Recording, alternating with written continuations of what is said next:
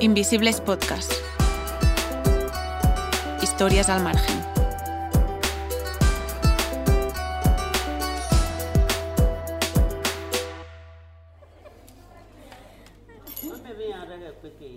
La asamblea tiene que ser rápida y ejecutiva porque después venimos a la fiesta.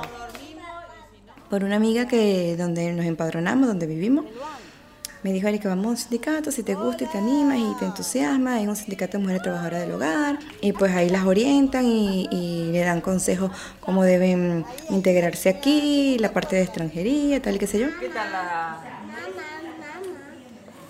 Y empecé a venir aquí.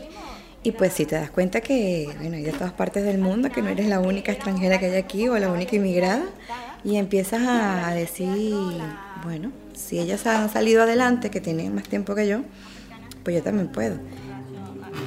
Racializada. Y habían otros dos grupos más que no me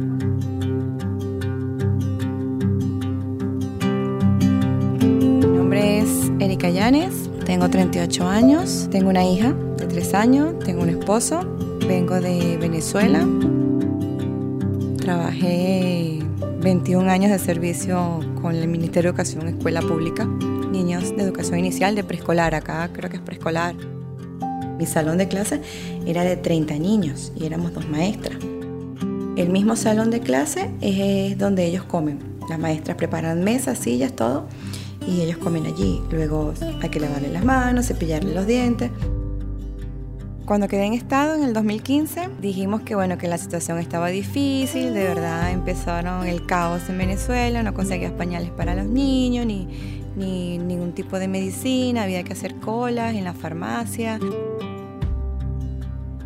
Viene una niña de por medio, estamos teniendo problemas para conseguir las cosas para la niña, problemas para conseguir tu medicina.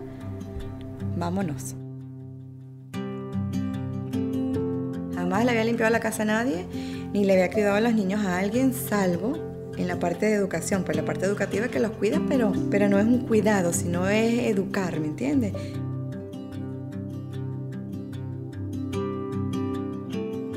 Hola a todos y a todas, les habla Sebas Rodríguez, un placer. Llegamos hasta aquí después de hacernos varias preguntas. Ya saben, un día nos cuestionamos qué es eso de hacer política y las mujeres migrantes de distintas agrupaciones nos lo mostraron. Fuimos a preguntar cómo era ser madre a miles de kilómetros de distancia y luego cómo hace una para sobreponerse a que te encierre la policía o a la idea de sentirte impotente cuando sabes que para esta última tu palabra vale más bien poco. Siempre preguntamos mucho y creemos que con mucha perspectiva. Es verdad que todo esto que les cuento suena a repaso final, pero no. Nos queda una última pregunta y que entre las mujeres migrantes del empleo del hogar y los cuidados es además recurrente. Y no solo eso, sino que es un pilar fundamental. Dice algo así, y a las que cuidan, ¿quién las cuida? Esta es una historia de nuestra compañera la periodista Nuria Rius. Erika no tenía ni tiempo ni dinero para convalidar el título de maestra. Bueno, entonces llegué a Barcelona y dije, bueno, yo tengo estudio, o sea, ¿qué iba a buscar yo de maestra, no? Pero también sabía que buscar aquí un trabajo de maestra había que, pues nada, homologar los títulos y convalidar y no sé cuánto. Como han escuchado al principio, una amiga la llevó a conocer Sindillar, un sindicato independiente de trabajadoras del hogar y de los cuidados, que por cierto fue el primero del Estado español. Por este motivo nos encontramos en la BON, Centrada Cultura de Donas, donde arrancó gran parte de su vida laboral y personal una vez llegada a Barcelona. Y pues te empecé a relacionar con las chicas del sindicato y mira, yo, con, yo te voy a buscar un trabajo ¿De qué quieres trabajar? De lo que sea, bueno, de lo que sea. Así es como entró por primera vez al nicho de mercado del trabajo del hogar las primeras casas, las primeras personas que bueno, cuando te llaman, mira, yo no quiero que me limpies la casa así, la casa no sé cuánto, con este pañito, con esta... Empieza a dar cuenta de que el campo de la limpieza tiene un millón de cosas. En Cindillar la acompañaron y asesoraron desde el principio, desde sus derechos como empleada del hogar hasta las condiciones que debería reclamar. Trata de que, de que no sea menos de 10 euros la hora porque lo que queremos es que la mujer, la mujer inmigrante y mujer pues no siga siendo precarizada. Entonces, pues te pueden decir que no como te pueden decir que sí. A partir de aquí la empezaron a llamar de varios hogares, con lo que fue sumando horas, y ya no solo como limpiadora. Y bueno, cuando vienes a ver, tienes carta de clientes que te llaman para que le vayas a limpiar. Igual con los partes de canguro. Yo hago limpieza y hago canguro. Desde que llegó, Erika cuida de dos hermanos, una niña y un niño. Les recoge en el colegio y les lleva a las actividades extraescolares. Siempre en el trayecto que vamos hablando, conversando, bueno, eso me cuentan de todo. Yo me entero de las cosas de, de, su familia por ellos, porque te van diciendo, no, este fin de semana hicimos tal cosa. Y me respetan y cuando me pongo brava con ellos que hacen algo que ellos saben, Erika está brava, entonces así. Al final de la semana terminan compartiendo muchas horas de su día a día, como cualquier trabajadora con sus compañeros, ¿no? Bueno, no sé, empiezas a tener relaciones con otras personas que, que nunca te imaginas, ¿no? Porque quizás la relación de un trabajo, de una oficina, a lo mejor entrar y salir es hola y chao, adiós, esto, aquello y ya. Pero ya con otras personas que las ves a diario, todos los días, pues, que estás con ellos, que lo vas a buscar, que salen, que hoy se enfermó y Erika, dale el remedio, me dice la mamá. Entonces tienes que estar siempre, es como... Sí, forma parte de algo de, de un nexo familiar, ¿no? Llegados a este punto, me chocó la idea del nexo familiar, así que le pregunté si acaso los veía como a sus hijos. Bueno, así como mis hijos, como mis hijos, no, pero sí lo siento como, como un familiar allegado, o sea, alguien que tú sabes que tienes que estar pendiente de él, de que si vamos a comer, ten cuidado, no corras, límpiate la boca, ponte por aquí, ponte... Parece pues que no se puede entender este trabajo sin tener en cuenta otras dimensiones como la responsabilidad, las emociones o el afecto. Soy Carmen Juárez, llevo viviendo en Barcelona desde hace casi 14 años. Vine huyendo de la violencia que, que, se vive en Honduras, país donde nací. Carmen es activista, feminista y forma parte de Mujeres Migrantes Diversas, una asociación de Barcelona con tres años de vida, formada por más de 300 mujeres trabajadoras del hogar y de los cuidados, en su mayoría internas. Y el único nicho laboral que encontré fue el de trabajadora, el, trabajadora de personas mayores como interna. Eso significa que tenía que vivir allá donde trabajaba, cuidando a una persona mayor que tenía una demencia tipo Alzheimer. Trabajaba pues todos los días. A día de hoy Carmen ya no trabaja de interna, es trabajadora familiar del Servicio de Atención a la Dependencia de Barcelona y estudia educación social. Para mí fueron casi seis años de enorme soledad, falta de derechos y diría también de un poco de deshumanización. Mientras conversábamos, también le quise preguntar acerca de esa relación que se crea entre cuidadora y empleador y cómo ella lo vivió. La persona que trabaja socializa allí, establece un vínculo con estas personas y muchas veces no ese vínculo es un, es unidireccional, no es correspondido, pero aún así la persona socializa allí y, y crea ese vínculo.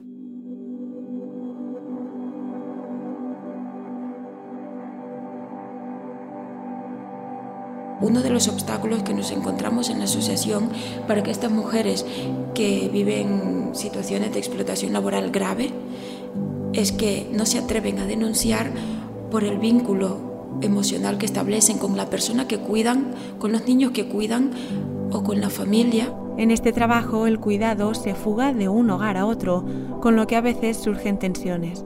Y no solo eso, sino que se extiende además del ámbito doméstico al mercado y ahí aparecen mujeres como Erika. Y que te sientes raro, ¿no? Porque dice, bueno, ¿y tu hija con quién está? A veces me preguntaba, ¿no? Y yo le digo, no, mi hija está con su papá, porque nos tornamos. Entonces, si yo hago de día, él hace de tarde. Si yo hago pero si te pones a pensar, cuando no está el papá, ¿quién te la cuida? Entonces, yo por lo menos no pudiera pagar un canguro para mi hija si estuviera sola. Esto nos sitúa hoy, en el caso del Estado español, ante una crisis de los cuidados. Yo creo que tenemos interiorizado las personas que, que eso, que la, el cuidado forma parte de aquello, ¿no? de aquello familiar. No, que no es una problemática social y yo pienso que hemos de cambiar el chip. Se dio una salida de las mujeres al mercado laboral sin que se replantease lo que seguía y sigue ocurriendo en la esfera del hogar. Yo creo que las mujeres españolas que antes que antes realizaban estos trabajos se han incorporado al mercado laboral ¿no? y ha quedado ahí un vacío que ahora ocupan las mujeres de origen inmigrante. las familias, una, no consideran este trabajo como un trabajo, no consideran que existe una relación laboral, no es una situación de poder en la cual la familia tiene el poder, la persona trabajadora no, se mezclan situaciones de clasismo, de racismo. Luego, al envejecimiento cada vez mayor de la población, se le suma la desatención por parte de las administraciones de una necesidad de cuidados que es real. En un futuro tendremos un problema muy grave, pero muy grave, porque yo no estoy dispuesta que a mí me cuide una persona cuando necesite ayuda 24 horas al día, que me cuide una persona en una situación prácticamente de esclavitud, encerrada 24 horas, como pasa actualmente. Llega un momento en que dice, bueno, ¿y con quién hablo? Si no tengo amigos para hablar o expresarme, aparte de, de, tu entorno, pues en este caso sería mi esposo. Pero tú dices, necesito gente con la que yo pueda hablar y que me dé opiniones y que o hablar cosas de mujeres, o hablar, qué sé yo, no sé, otra cosa que no sea del hogar, quizás. Y pues aquí en Sin de Hogar tienes como para hablar de todo, ¿no? Y empiezas a relacionarte con ella y te das cuenta de que las historias de ella se parecen mucho a la tuya, ¿no? Cuando inmigras de un país a otro. En la entrada del espacio de Cindillar hay un cartel que lleva escrito Es momento de cuidar a las que cuidan y otro que pregunta ¿Quién cuida a las que cuidan? y me planteo si acaso no se trata más bien de un toque de atención, un recordatorio. Nuestros talleres de misma política sirven para cuidarnos a nosotras mismas, ya que el Estado ni las administraciones, tanto local y estatal, autonómicas, no hay, no hay para las trabajadoras del hogar nada, ni para las mujeres en su conjunto. Esta es Norma Falconi. Lleva en Sindillar desde que el sindicato empezó su andadura. No hacen ningún proyecto para mujeres migrantes. En sus espaldas carga una mochila política que ya venía llena de Ecuador. Los sindicatos mayoritarios tenían toda la base a su favor y nunca hablaban de nosotras y decidimos entonces convertirnos en, en una organización superior a la de una asociación los jueves, cuando toca asamblea, Sindillar se convierte en algo más que una mera reunión donde planear estrategias o asesorarse jurídicamente. Se piensa y sigue con ese criterio que las personas migrantes no tenemos capacidad para nosotros gestionar ese tipo de estructuras. Vamos como, como un regalo y además se dan el lujo de decirnos que nosotros no tenemos capacidades para hacer lo que ellos hacen. A nosotros no nos daban ni un año de vida, ya llevamos siete y nos hemos convertido en un problema para ellos. ¿ya? Porque mujeres migrantes, autoorganizadas, con economía feminista y un montón de cosas más, ¿no? Con una independencia política de ellos, eh, le estamos diciendo al mundo que sí se puede dar este tipo de cosas. Es un, es un tema que tenemos que trabajarlo desde todos los espacios en los que nosotros participemos.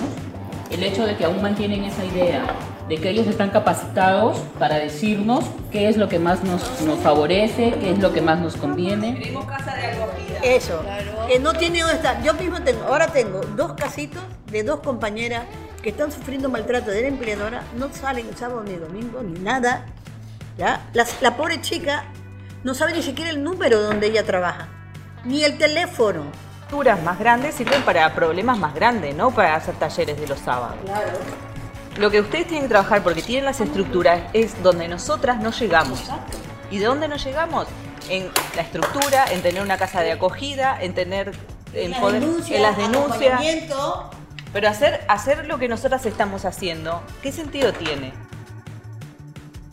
Es que estamos de moda y van a sacar provecho. cuidado, están de moda. Dándoles alcance. Exacto. Vamos, vamos a estar sentadas, no vamos a hacer manifestación. y vamos a utilizar nuestra, nuestra lengua para para machacar. Vale. Ya. Entonces, ideas, compañeras, las sumamos para la próxima semana. Bueno, pues chicas, a poner la mesa a comer que tenemos que celebrar tres cumpleaños. Karina, Erika y Busra. Y bueno, la, la, María no sé qué habrá preparado. Eh, las compañeras chilenas también han traído algo para picar.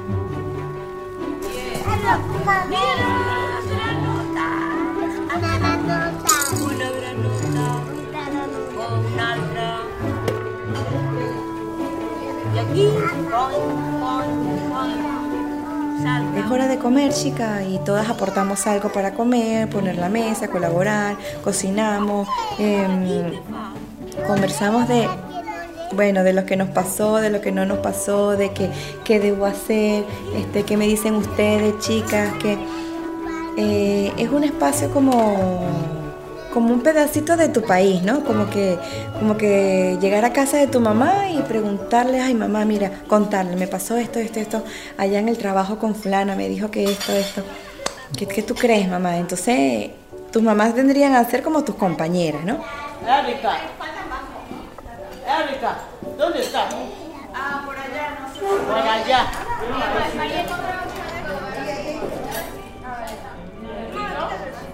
A ver, chicas, vamos a celebrar los cumpleaños de Karina, Erika y Burra.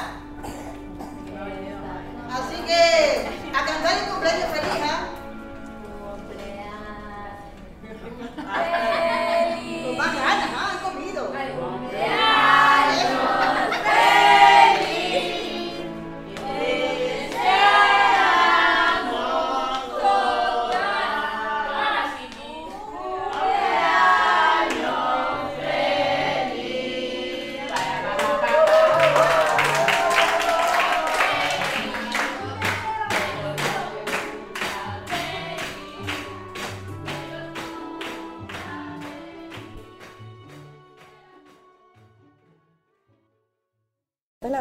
Pones la sandía así, aquí pones unas uvitas verdes como para que se vea, tú sabes, y pones los otros triangulitos así, para que se vea bonito también, decorado.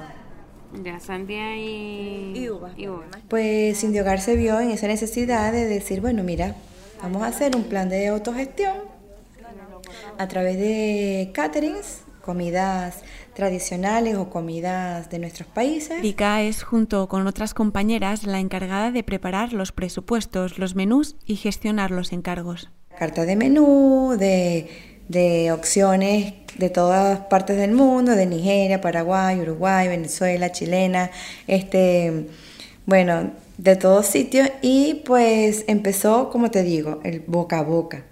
Bueno, mañana está el catering entonces de Calala, son 20 personas, lo va a hacer la compañera chilena que están allá. Se hace un presupuesto, se, se envía el menú, se le pone un costo y a la hora de cancelarlo pues se le paga a las compañeras que hicieron el catering. Puesto bastante fresco, no quieren nada pesado ni como... Cindibar, que es como se llama el proyecto, les ha supuesto una fuente de ingresos autónoma que generan conjuntamente. Y pues así hemos conocido a mucha gente, a través de los catering y organizaciones y políticos y o sea, y hemos hecho de todo un poquito. Y se hizo para un catering en Girona también, que lo hice yo. Entonces ellas lo van a hacer.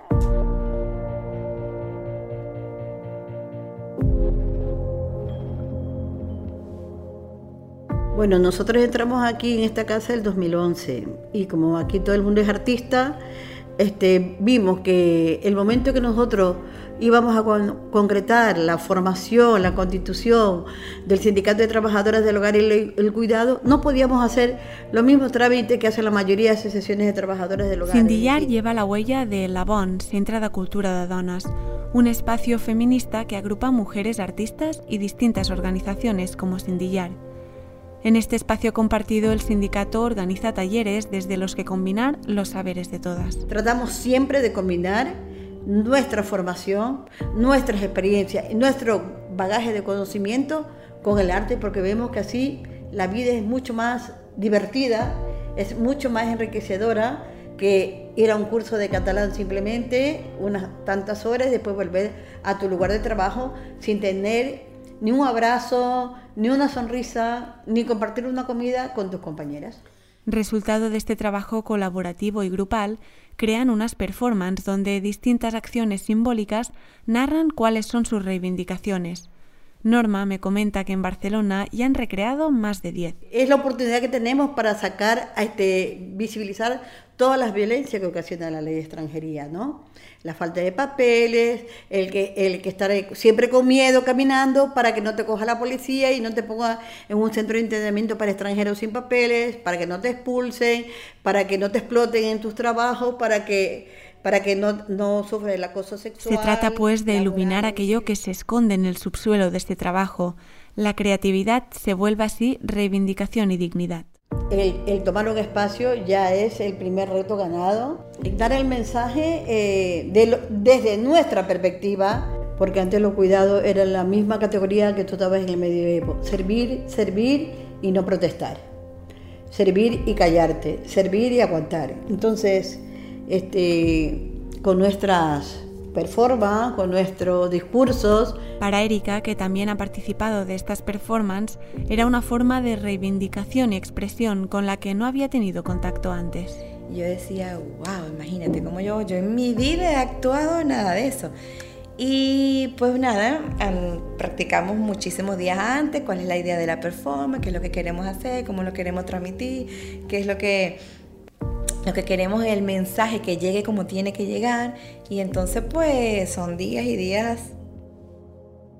A lo mejor los políticos no están cansados de leer tanto papel. Bueno, vamos a hacerlo a través del arte. ¿Quién no ve el arte? Todo el mundo ve el arte.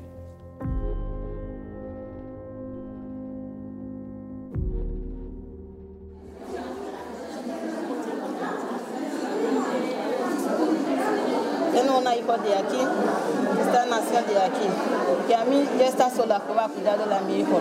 Está muy difícil para mí. Yo está necesita ayuda. Quiere papeles. Cuando yo está tener papeles hay que va a buscar un trabajo. Todas las mujeres están cansadas ya. Yo necesito ayuda y necesito que alguien me escuche. Y por eso conoció en Sin Hogar. A veces lo complicado es expresar lo que nos sucede, explicar qué nos afecta, qué queremos, verbalizar las injusticias o hacérselas ver a los demás cada una abría una puerta y salía a contar su historia, y entonces pues ahí tenías que tener una voz que tenía que ser, ¿no? Como fuerte para que la gente te escuchara. Estábamos eh, allí en Marruecos. We Estábamos allí mucho tiempo. We no food to eat. Y no había comida para comer. Y había un hombre que nos eh, ayudaba a cruzar. Era 8 de marzo de 2016. En el marco del premio María Aurelia Campañ, que dota al Ayuntamiento de Barcelona, Sindillar, junto con Labón, reunieron a 80 mujeres dispuestas a denunciar su realidad. Las puertas, las puertas que tenemos aquí, eh, también simbolizaban todas las violencias que, que nos cruza a todas las mujeres con la ley de extranjería.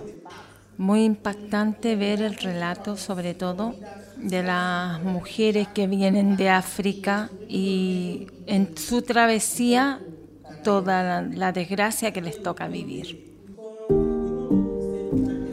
Se simbolizó como cuando tienes, eh, era como las luces, como el mar, ¿no?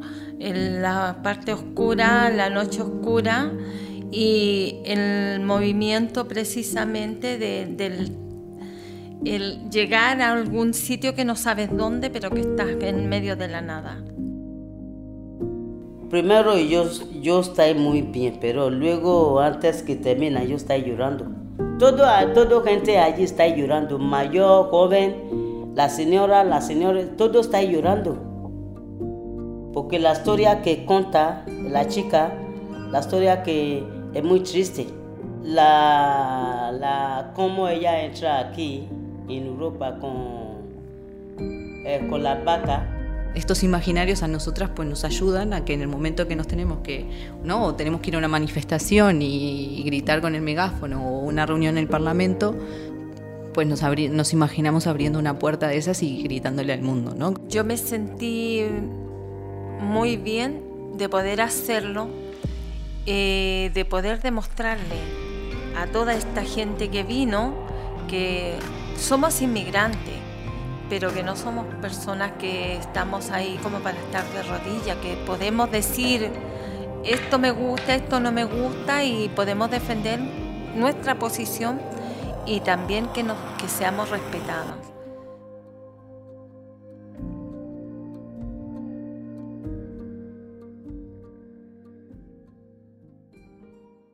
Yo formo parte del sindicato, trabajo para el sindicato y con mis compañeras del sindicato, pero necesitamos que, esto no se quede aquí, que, que la lucha por las personas que hemos llegado a este país, que somos inmigrantes, que sean luchas que den frutos.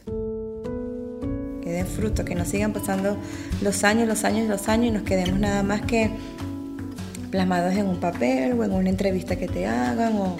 Frutos, eso es lo que las mujeres de Sindillar o las mujeres de migrantes diversas y de otras organizaciones del Estado buscan recoger de su organización, de sus talleres y actuaciones, de su lucha en sí. Que el trabajo del hogar es bueno, pero que mientras no se reconozcan los derechos, para nosotros es pura explotación. Entonces, si las compañeras tienen capacidades para ejercer otro tipo de trabajo, otro tipo de funciones, este, lo buscamos cada día, porque el objetivo es esto, que las mujeres podamos vivir bien, podamos hacer lo que nosotros queramos y podamos cuidar de nuestros hijos e hijas eh, en la misma igualdad de condiciones que las mujeres catalanas. Se trata también de colmar la cesta de leyes que protejan el trabajo del hogar y de los cuidados y aquellas que lo conforman, de llenarla de un reconocimiento por parte de todas que se ocupe de la importancia del sector y sus demandas.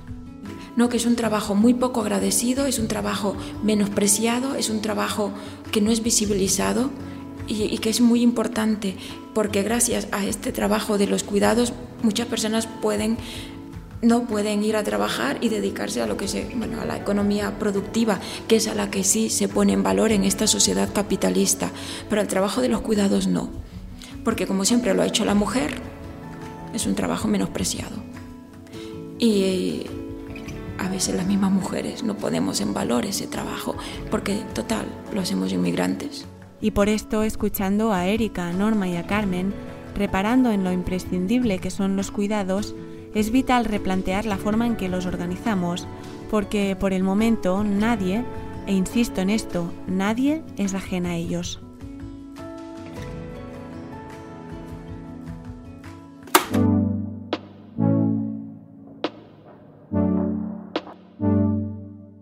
Queremos agradecer a Carmen y luego a Erika, a Norma, a María, a Isabel y a todas las miembros de Sindillar por compartir su tiempo, sus experiencias y sus conocimientos e incluso su mesa con nosotras. El audio de la performance que acaban de escuchar nos lo cedieron ellas. Invisibles Podcast pone el foco en las historias que no vemos y que suelen quedarse en los márgenes. Aquí hablamos de migración, de género y de racismo institucional. Este episodio que acaban de oír es el último de esta primera temporada dedicada a las trabajadoras migrantes del hogar y de los cuidados. Como saben, el resto de episodios están en SoundCloud, en Evox y en Spotify. En el guion participamos Nuria Ríos y yo, Sebas Rodríguez. En las entrevistas y en la producción estuvieron también Cristina Barrial, Elena Chagas y Cecilia Osorio. La mezcla y el montaje del capítulo corrieron por mi cuenta. La ilustración del episodio es obra de Susana Tempel y nuestra sintonía es de Peter Petrowski. A estas alturas, cabe entonces reiterar lo agradecidas que estamos con SEDOA, con Territorio Doméstico, con Sindillar, con mujeres migrantes diversas, así como con todas las voces que nos han ido respondiendo a lo largo de este tiempo a esas preguntas que les contábamos al principio. Esta temporada contó con el apoyo de Alianza por la Solidaridad. Vamos a volver, y no dentro de mucho. Ya estamos preparando nuevas historias, así que síganos en redes sociales, Facebook, Twitter e Instagram. Por ahí seguramente dejemos alguna pista. Como siempre, mil gracias por el apoyo y hasta la próxima.